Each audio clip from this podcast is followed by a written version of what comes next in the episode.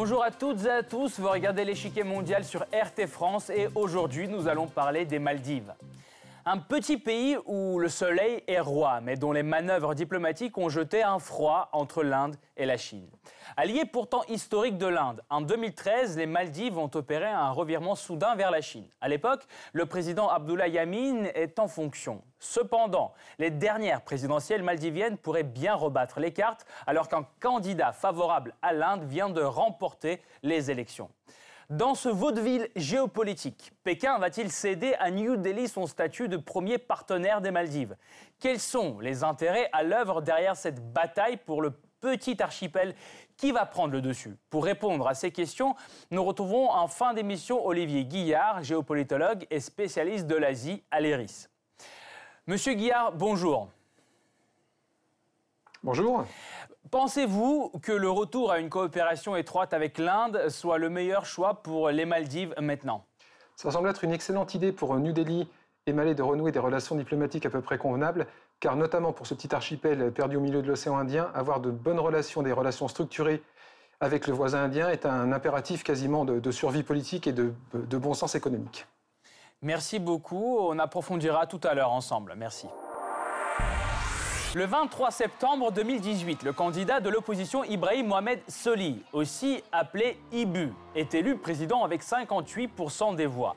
Un taux de participation exemplaire, presque 90% des Maldiviens sont venus aux urnes.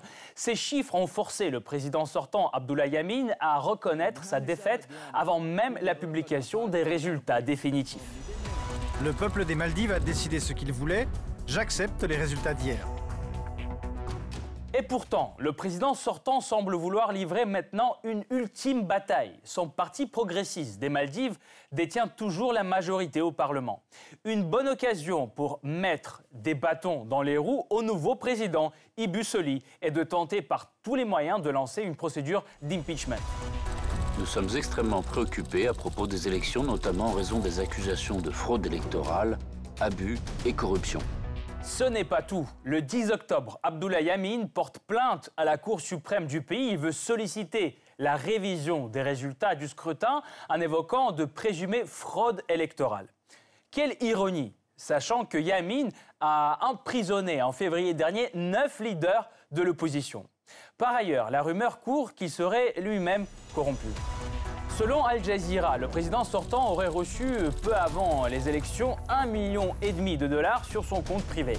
La source de cette information explosive serait un ensemble de sociétés privées. Une formule bien vague qui amène rapidement les médias locaux à pointer Pékin du doigt. La réaction de l'Inde ne se fait pas attendre. Le chef du grand parti indien BGP demande au gouvernement d'intervenir militairement aux Maldives pour garantir la transparence du scrutin. New Delhi rejette rapidement cette idée, mais cet appel belliqueux ne surprend personne. En février 2018, l'ancien président maldivien en exil, Mohamed Nasheed, avait déjà demandé une intervention militaire de New Delhi pendant une crise politique.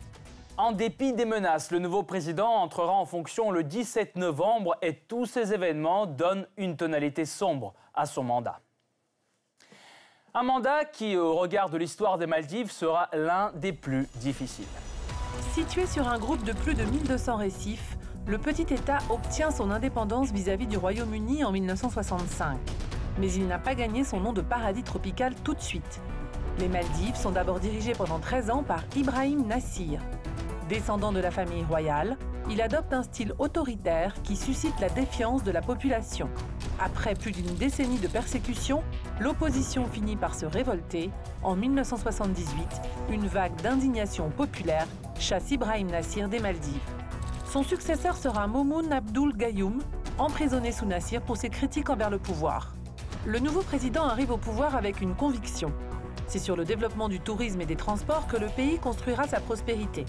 En effet, sous son mandat, les Maldives deviennent la destination de vacances de rêve que tout le monde connaît. Cependant, ses débuts prometteurs connaissent bientôt des jours plus sombres. Successeur d'un homme fort, Gayoum finit par montrer lui-même des signes d'autoritarisme.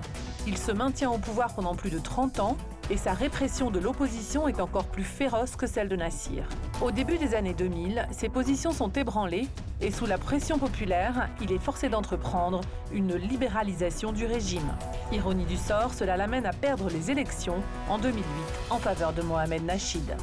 Ce dernier, pourtant grand partisan des énergies renouvelables, fait rapidement face à plusieurs crises du pouvoir et à des manifestations de masse contre sa politique.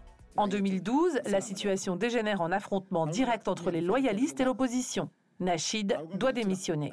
Les élections qui suivent sont remportées par Abdullah Yamin, demi-frère de Gayoum.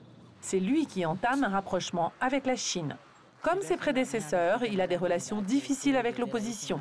C'est sans surprise qu'il freine de toutes ses forces le retour de Nachid à la présidentielle. Et en février 2018, la police arrête également l'ancien président Momoun Gayoum. Des signes désespérés qui n'y feront rien. Il perd les présidentielles avec une marge sans appel.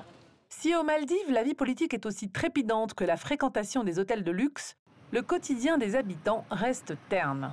Le tourisme n'emploie qu'une partie de la population.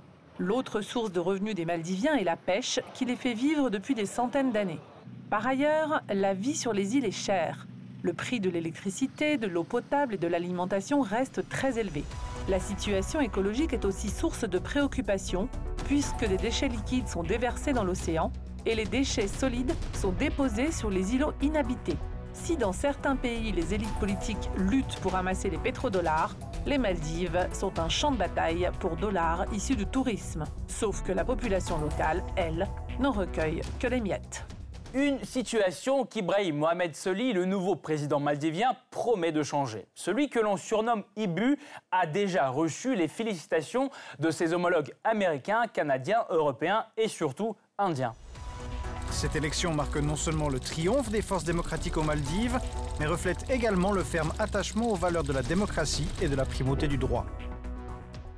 Pour New Delhi, ce tournant est particulièrement important. Le président élu en 2018 semble vouloir renouer avec la politique de l'Inde d'abord, abandonnée par son prédécesseur Yamin. L'Inde est toujours l'allié le plus proche. Historiquement proches, les Maldives ont aussi une importance stratégique pour New Delhi. Elle se trouve à quelques 130 km de son île la plus méridionale et une grande partie des marchandises indiennes passent par ses eaux. Pourtant, ces dernières années, l'Inde a déjà vu nombre de ses voisins se tourner vers Pékin, comme le Népal ou le Sri Lanka, idem pour les Maldives. L'alliance quasi exclusive entre Malé, la capitale maldivienne, et New Delhi a été ébranlée par l'arrivée d'Abdullah Yamin au pouvoir. Avant 2012, Pékin n'avait même pas d'ambassade aux Maldives. Aujourd'hui, la coopération abonde et les touristes chinois sont les plus nombreux sur les îles. Les affaires chinoises prospèrent aussi. C'est une entreprise chinoise qui vient de remplacer une société indienne pour la reconstruction du principal aéroport. Autre signe de rapprochement, la Chine érige un grand pont de l'amitié entre l'aéroport et la capitale. Au total, les investissements chinois aux Maldives sont évalués à environ 1,3 milliard de dollars, soit plus d'un quart du PIB de l'archipel. Pour couronner le partenariat, un accord de libre-échange entre Pékin et Malais est conclu en 2017. Pourquoi soudain une telle attention? C'est que les Maldives sont un point de passage obligé dans le méga projet chinois de nouvelles routes de la soie. Les voies commerciales les plus importantes de l'Asie vers le Moyen-Orient, l'Afrique et l'Europe passent pour beaucoup au large de l'archipel. Au demeurant, Pékin n'est pas le seul acteur majeur à vouloir s'assurer les bonnes grâces des maîtres de ces eaux pures.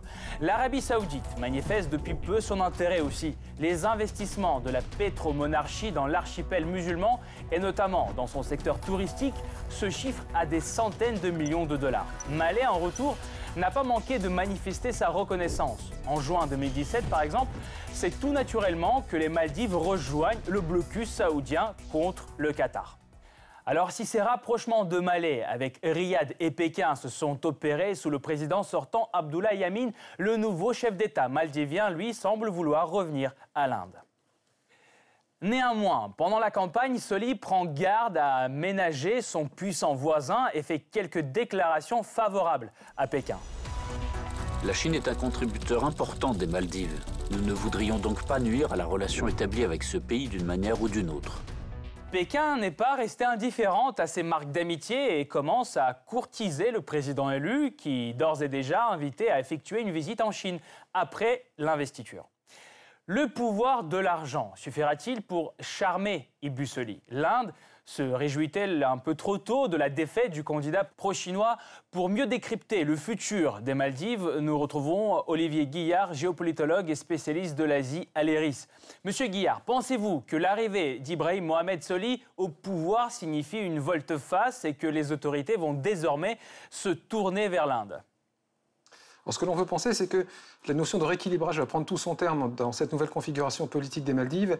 Il est très difficile pour un État insulaire en développement à la périphérie d'une nation aussi influente et importante que l'Inde, donc à quelques centaines de kilomètres au nord-ouest, au nord-est, pardon, peut se, faire donc sans, heurts. Il y va de l'intérêt des Maldives, pour le présent comme pour le futur, d'avoir des relations apaisées, constructive avec le voisin indien, sans quoi son quotidien sera à un moment ou un autre extrêmement compliqué d'un point de vue politique, diplomatique, euh, stratégique ou même sécuritaire. Donc revenir à de meilleurs termes entre New Delhi et Malé fait sens des deux côtés. Selon vous, que l'Inde peut-elle proposer aux Maldives que la Chine ne peut pas? Eh bien, écoutez, la, relation est historique déjà entre les Maldives et l'Inde depuis plusieurs décennies, si ce n'est remontant à plusieurs siècles. Donc, il y a un niveau de compréhension générale qui est normalement assez, assez important entre ces deux voisins.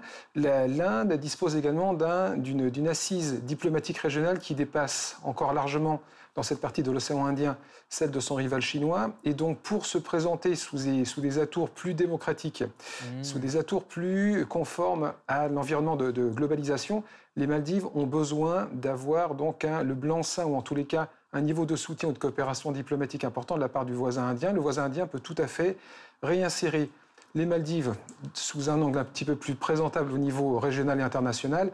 Les Maldives auraient, tort de se, de se passer de ce, coup de main nécessaire et indispensable en l'État de la part du voisin indien. D'accord. Euh, quel argument la Chine peut-elle avancer en revanche maintenant pour maintenir les Maldives euh, sous son influence, sous son aile? Alors, il est évident que la Chine a des ambitions importantes dans cette région du monde et notamment dans, le pourtour de l'océan Indien. Donc, euh, la Belt and Road Initiative, les nouvelles routes de la soie promues par, euh, par Pékin depuis quelques années, passent notamment aussi par cette partie de l'océan Indien. Et avec cela, donc, il y a ce cortège de, financement d'infrastructures et de projets divers qui fait le bonheur d'un certain nombre de pays riverains de l'océan Indien. on a le Sri Lanka et le Pakistan dans la région notamment qui en profitent abondamment. la Chine peut toujours du fait qu'elle est certainement plus disposée, mieux disposée que d'autres pays de la région et même des financiers internationaux à euh, participer au développement économique de l'archipel. Elle peut le faire, elle en a la trésorerie, elle en a la capacité technique et surtout elle peut s'aligner la plupart du temps sur des délais de réalisation qui sont relativement courts par rapport par exemple à ce que peuvent faire les entreprises indiennes la plupart du temps. C'est donc un argument que ne manquera pas d'employer Pékin. Euh, les Maldives sont un pays musulman qui bénéficie de liens étroits avec l'Arabie saoudite. Euh, quelle orientation des Maldives serait plus avantageuse pour Riyad? Pro-indienne ou euh, pro-chinoise? Ce que l'on peut penser, c'est qu'intelligemment, donc Riyad va prendre la mesure de ce retournement de, de cette alternance gouvernementale qui est a priori moins favorable à ses intérêts dans la configuration du moment, mais Riyad a des intérêts financiers, politiques et diplomatiques importants également dans, la région, notamment avec le, partenaire économique et commercial indien. Donc les choses vont certainement se rééquilibrer en bonne intelligence avec l'ajustement nécessaire à la fois pris par les autorités chinoises, les autorités saoudiennes et les autorités indiennes, au nouveau pouvoir euh, des Maldives de prendre également en compte cette, cette euh, nouvelle donnée politique, cette nouvelle mhm. donnée diplomatique qui est en train de se rabattre dans, les couloirs.